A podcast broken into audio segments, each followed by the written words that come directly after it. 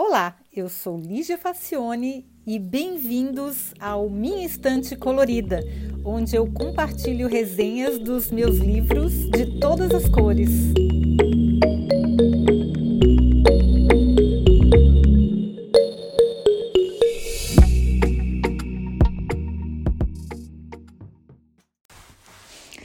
Olá! Hoje a gente vai falar sobre um livro que foi uma das minhas gratas surpresas ao ler, porque ele realmente tem coisas que desgraçaram a minha cabeça. Eu achei isso ótimo, adoro livro assim. Bom, não é para menos. O autor, que é o Rudyard Bregman, é um dos mais proeminentes jovens pensadores europeus. Ele já publicou quatro livros de história, filosofia e economia e foi duas vezes nomeado para o European Press Prize, que é um prêmio muito prestigioso aqui. E ele, e essa edição teve foi traduzida em 23 línguas, inclusive eu já vi em português. Se chama Utopia for Realists, que é utopia para realistas. And How We Can Get There, ou seja, como, como é que a gente pode chegar lá. E é um, foi, ele foi publicado não faz muito tempo, foi em 2017 é mais ou menos recente. E eu achei maravilhoso esse livro. É uma coisa muito linda quando um livro vem para destruir as nossas crenças e desafiar o senso comum. É muito bacana mesmo. Eu gosto quando um livro faz com que eu desmonte e coloque em dúvida tudo, todas as certezas que eu tinha antes. Bom, então vamos a ele. O autor começa com uma visão bem otimista do mundo. Ele diz que em 99% da história 99% da humanidade era pobre, faminta, suja, medrosa, estúpida, doente e feia. Mas isso mudou radicalmente nos últimos 200 anos.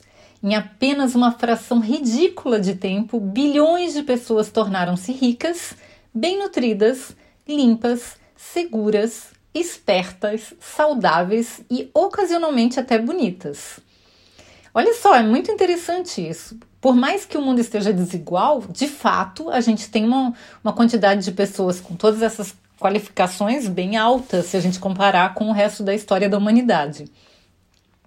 Em 1820, por exemplo, cerca de 84% da população do planeta vivia em extrema pobreza, gente. 84%. Então era só assim, pouquíssima gente tinha comida para comer todo dia. Esse número foi reduzido para 10% nos dias atuais. É claro que ainda é muita gente, é 10% do planeta, é, são bilhões de pessoas, são milhões, são, é muita gente. Mas que mudança, né, gente? De 84% passar para 10%, eu fiquei chocada. Em 100 anos, 200 anos, na verdade, é, uma, é um progresso e tanto. Então, se a gente continuar nessa batida, quem sabe a gente consegue acabar com a desigualdade e fazer esses 10% virar quase nada. Pois é. Então, tomara que a gente consiga erradicar a pobreza em breve, mas e aí o autor tem algumas ideias de como que a gente pode fazer isso. A, a, a introdução é bem empolgante e o autor explica a utopia do título que o título é Utopia para Realistas. Eu me considero uma pessoa realista e às vezes até um pouco pessimista com relação ao futuro da humanidade, porque eu acho que o ser humano estraga tudo que mete a mão, mas tem ser, seres humanos muito bacanas que fazem com que o negócio não desande de vez. Então, ele explica a questão da utopia do título, é que a palavra utopia significa mais ou menos o mesmo que paraíso. A terra ideal, toda de mel e leite, para citar uma das principais referências do autor, que é o escritor conterrâneo holandês Herman Pleij. É, esse autor é, é um holandês também, o autor de Utopia para Realistas, o Rutger Bregman. Na cidade natal, a cidade ideal para o autor do trabalho. É, é, um livro até que eu li na época da faculdade, eu acho, acho, que se chama Utopia mesmo. Então, na cidade ideal, ele, ele constrói um mundo ideal, que se chama Cocaine, a comida estaria disponível o tempo todo, o clima seria controlado e sempre agradável, o amor seria livre, haveria salário sem trabalho e cirurgias plásticas estariam ao alcance de todos para preservar a sua juventude. Pois é, gente. A questão é que nos dias atuais, pelo menos para uma boa parcela da população que é a que decide, essa cidade já existe, né? Essa fantasia medieval tornou-se muito próxima da realidade, apesar dos muitos indesejados e imprevistos efeitos colaterais. Claro, para sustentar isso, a gente tem poluição, obesidade, ansiedade, esgotamento dos recursos naturais e um monte de outros problemas. Mas até os milagres da Bíblia já estão ao, alcance de muita gente. Olha só, os paralíticos que passam a andar, claro que com auxílio de exoesqueletos e outras tecnologias. Doentes que são curados, cegos que podem voltar a ver e até animais extintos podem voltar a existir pela recuperação do DNA. 6 bilhões de pessoas num mundo de 7 bilhões possuem telefone celular. Gente, vocês sabiam disso? Que coisa absurda! 6 bilhões no mundo de 7 bilhões. Quase todo mundo tem um telefone celular. A expectativa de vida em 2012, que era 70 anos, era o dobro do que em 1900. A parcela da população que sobrevivia com menos de 2 mil calorias por dia passou de 51% em 1965, ou seja, um pouco mais da metade, para menos de 3% em 2005. Ou seja, 90, em 2005, 97% da população já tinha mais de 2 mil calorias por dia para comer. Nossa, se a gente considerar que em 1965, gente, eu nasci em 66, são cinco, um pouco mais de 50 anos, metade da população não tinha o que comer, agora são, são 3% que tinha menos de 2 mil calorias, é, é, um, é, é um passo e tanto e é muito rápido. A poliomielite, por exemplo, fez 99% menos vítimas em 2013 do que em 1988. Olha, não é tanta diferença de tempo assim, por causa da vacina, claro, né? Vacina é uma das, das maiores invenções da humanidade. Pois é, e por incrível que pareça, a incidência de assassinatos, roubos e até guerras tem diminuído proporcionalmente de maneira considerável. Nossa, gente, eu que era meio bastante pessimista, a gente olhando assim, até que o negócio andou bem, né? Tem muita coisa errada ainda, muita coisa para se consertar, mas o quadro geral podia ser pior. Pois é, um dos problemas que nós enfrentamos hoje, e o Yuval Harari, que a gente vai falar dos livros dele, é, Homo Sapiens e Homo Deus, que eu também vou resenhar aqui, ele já disse isso em outras palavras. Porque justamente um dos problemas que a gente enfrenta hoje é justamente a falta de utopia, de uma utopia realmente motivadora a gente tem muito mais visão de distopia, porque a gente já está na utopia, a gente já tem aquela a terra prometida. Então daqui para frente a gente só consegue enxergar coisas ruins.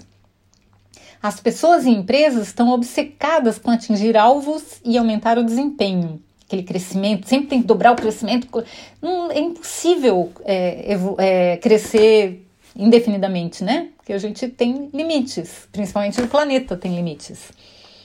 Na academia, por exemplo, tá todo mundo escrevendo desesperadamente a ponto de ficar sem tempo para ler. Todo mundo quer publicar, publicar, publicar.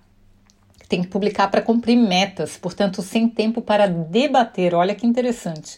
Sendo que o, ideal mesmo e o objetivo da, das publicações é debater as ideias. As TVs e jornais só se preocupam com o número das vendas e da audiência. Os hospitais, escolas e produtores culturais tornaram-se todos fábricas em busca de resultados mensuráveis. Então, todo mundo é um empreendimento, todo mundo tem que ter índices. Tua conta de, do Facebook, teu post tem que ter não sei quantos likes, você tem que ter não sei quanto de retorno de engajamento. Enfim, tudo é número. O Estado busca desajeitadamente corrigir os sintomas em vez de buscar as causas. Então, assim, construir mais prisões é muito pior, assim, é, é corrigir os sintomas, quando na verdade tem que diminuir a desigualdade, que é a causa da maior parte dos problemas de violência, né? Bom, os índices de depressão não param de crescer e as mentes mais brilhantes do planeta estão pensando em como fazer as pessoas clicarem num anúncio. Nossa, achei isso tão trágico, gente. As mentes mais brilhantes do planeta estão pensando em como fazer as pessoas clicarem num anúncio. Olha só. Ao mesmo tempo, se em 1950 a gente perguntasse a um adulto se ele era uma pessoa especial, 12% responderiam que sim. Em 2010, 80% concordaram com a afirmação, gente. Ou seja, as pessoas se acham muito especiais, todo mundo se acha muito especial. Em parte é uma maneira como, como as, a, as gerações mais recentes foram educadas, ouvindo o dia inteiro que elas eram especiais e elas se acham especiais. O problema de você se achar especial é que você acha que o mundo lhe deve, que o mundo deve esse reconhecimento porque você é especial. E aí, a partir daí, o autor começa a imaginar formas de construir uma nova utopia a partir de informações sobre a situação atual. Ele critica o produto interno bruto, que ao mesmo tempo que revela muitas informações, esconde outras igualmente importantes. E ele faz muitas ressalvas, por exemplo, ao índice criado no Butão, que é a felicidade interna bruta. Então, que ele, ele pensa que o produto interno bruto ele é um resumo de uma situação econômica que esconde muitos outros, muitos outros indicadores, mas a solução que o Butão encontrou, que tem muitos consultores, e vocês vão achar muito material, que é o, o novo índice para substituir esse, que é a felicidade interna bruta, também não é uma boa medida, porque ela também esconde outros indicadores. Bom, Bregman, que é o autor, ele diz que sem utopia estamos perdidos e sem objetivos, porque a gente perde, a gente não tem planos de mudar e a gente precisa do desafio da mudança. Nós precisamos de planos e objetivos. Se a gente acha que já está bom como está, a gente não tem motivo para viver, porque a gente já chegou no objetivo. A gente não tem mais desafio, a gente precisa da mudança. Pois é, agora é que vem a parte em que o senso comum é destruído. Essa parte eu amei. Pois Rutger começa a discorrer sobre a renda mínima universal. E nessa época de pandemia, muita gente chegou a falar a respeito e é um assunto que é muito pertinente nesse momento. E principalmente em tempos de Revolução 4.0, né? Eu já tinha lido um pouco a respeito e me conservava um pouco cética, eu preciso dizer, apesar de levemente favorável, mas cética. Mas aqui ele apresenta evidências de que esse pode ser um caminho para a transformação social e tecnológica pela qual o mundo está passando. Evidências, vocês ouviram certos. Exatamente, ele apresenta evidências e mostra diversos experimentos que demonstram claramente que dar dinheiro diretamente para as pessoas que precisam sem exigir nada em troca produz resultados muito melhores e a um custo significativamente mais baixo do que bolar programas sociais sofisticados e cheios de burocracia. Sim, você leu certo, você ouviu certo, ele tem evidências que levam a essa conclusão. Então, nada de ficar fazendo programas sociais, que é cheio de condições, cheio de formulário para preencher, cheio de, de condições e de pré-requisitos. Não.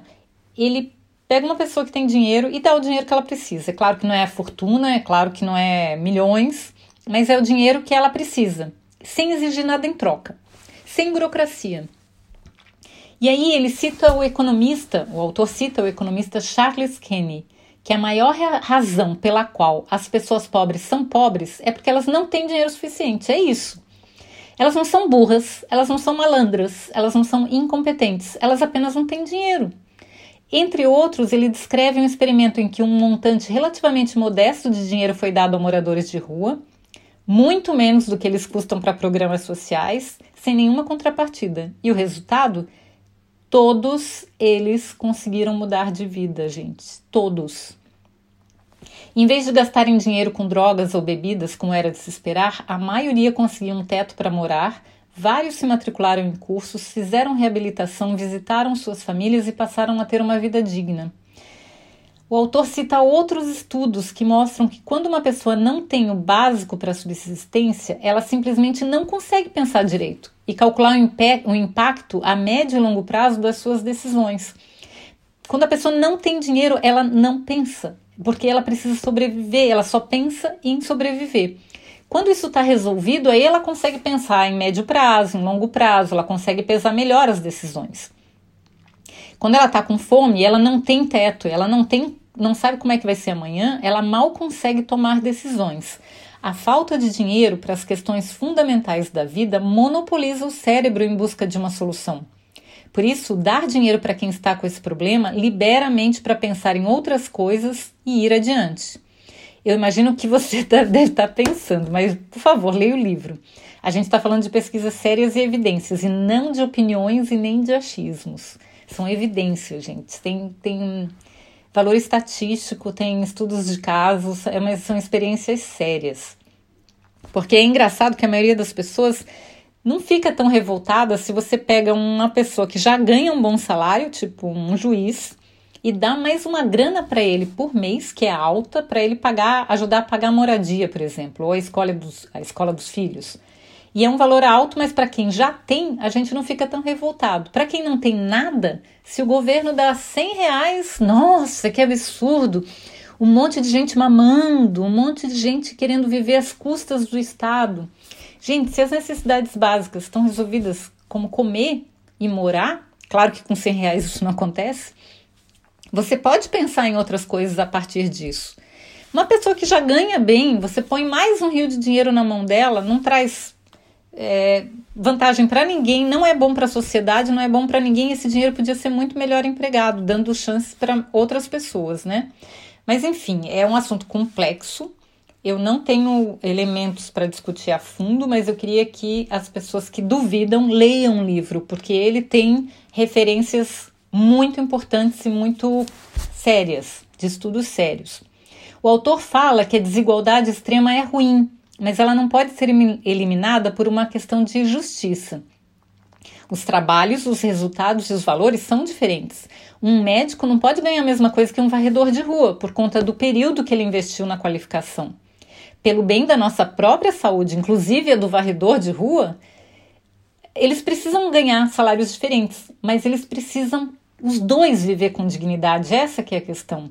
Não é que todo mundo vai ganhar a mesma coisa. É claro que todo mundo não vai ganhar a mesma coisa, porque os valores, o investimento, que a qualificação é diferente. Então, sempre a pessoa que é mais qualificada, ela até com um argumento, um incentivo para ela se qualificar, ela tem que realmente ganhar mais. A questão é que todo mundo precisa viver com dignidade. Um médico não pode ganhar muito bem e um varredor de rua não ter dinheiro para comer. Isso, é, é, isso aí é um desequilíbrio que não se sustenta, ele não se justifica, ele não tem por que isso acontecer. E aí o autor vai mais além, a redução da jornada de trabalho. Tem até uma história bem interessante a respeito do Henry Ford, que eu achei que eu não conhecia. Olha só que interessante essa história.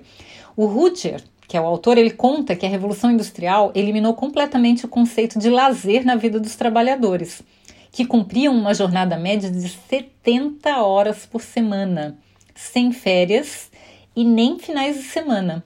Ou seja, todo mundo trabalhava 10 horas por dia todos os dias, sem nenhuma folga no começo da Revolução Industrial.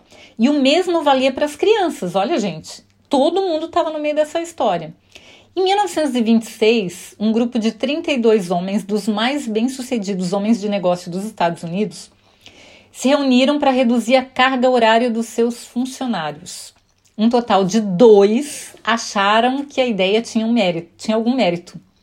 Os outros 30 achavam que mais tempo livre, mais tempo livre aumentaria os crimes, o alcoolismo, as dívidas e levaria o país à degeneração. Olha só.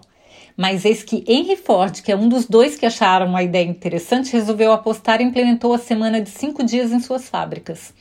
Olha, gente, era uma coisa que parecia quase impossível, porque todo mundo trabalhava. Como assim? Eu vou pagar para o cara ficar em casa dois dias por semana? Bom, os outros industriais bufaram de raiva, xingaram o quanto puderam, mas eles tiveram que ceder aos números, pois a produtividade aumentou consideravelmente. E os experimentos atuais levam ao mesmo resultado. Tem países que já estão implementando a semana de quatro dias úteis, né? Pois é, se já foi feito uma vez, de uma maneira muito mais radical, é, não é impossível fazer de novo. O Brigman acredita que a redução gradual da carga de trabalho pode reduzir o estresse, amenizar os efeitos da mudança climática, reduzir acidentes, diminuir o desemprego e até mesmo melhorar a vida das mulheres que ainda sofrem com duplas e triplas, triplas jornadas. Isso é verdade. Agora, com essa é, pandemia, muita gente trabalhando em casa ficou bem evidente o peso que as mulheres carregam de ter que administrar uma casa, trabalhar, cuidar de filhos e da educação dos filhos, enfim. É uma carga horária desumana e mal distribuída. Então, o autor ainda advoga que, trabalhando menos e tendo as condições mínimas para sobreviver, as pessoas vão produzir mais arte, mais conhecimento e cultura, que, em síntese, é o que nos diferencia das máquinas. É o que a gente lê também a respeito da Revolução 4.0. A gente tem cada vez mais inteligência artificial, a gente tem cada vez mais automação. A, a, os trabalhadores que fazem trabalhos braçais, eles vão ter cada vez menos chance no mercado de trabalho. Cada vez mais eles vão ser substituídos por máquinas. E não só os braçais, tem muito trabalho qualificado que também vai ser substituído. Só que essas pessoas, elas têm que ter dignidade para sobreviver. Então não é que você vai viver às custas do Estado como milionário. Quem faz isso geralmente é quem tem um cargo eletivo que a gente sabe muito bem como é que funciona, mas os trabalhadores comuns, eles querem ter comida para comer e lugar para morar. O resto dá para correr atrás. Então é importante que as pessoas tenham dignidade e condições mínimas para sobreviver. O autor mostra que não é impossível, é completamente factível, é só uma questão de querer e que é possível e que os resultados são muito bons, pelo menos os experimentos que foram feitos até agora são resultados bem animadores. Será, gente, que isso pode dar certo? Olha, eu adoraria apostar que sim, tomara que ele esteja certo. Se vocês quiserem saber mais detalhes, eu recomendo muito a leitura desse livro.